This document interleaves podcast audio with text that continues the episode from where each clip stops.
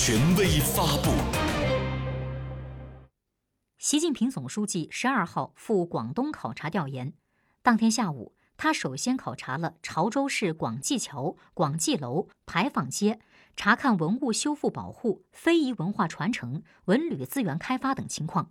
随后，习近平前往潮州三环集团股份有限公司，了解企业自主创新和生产经营情况。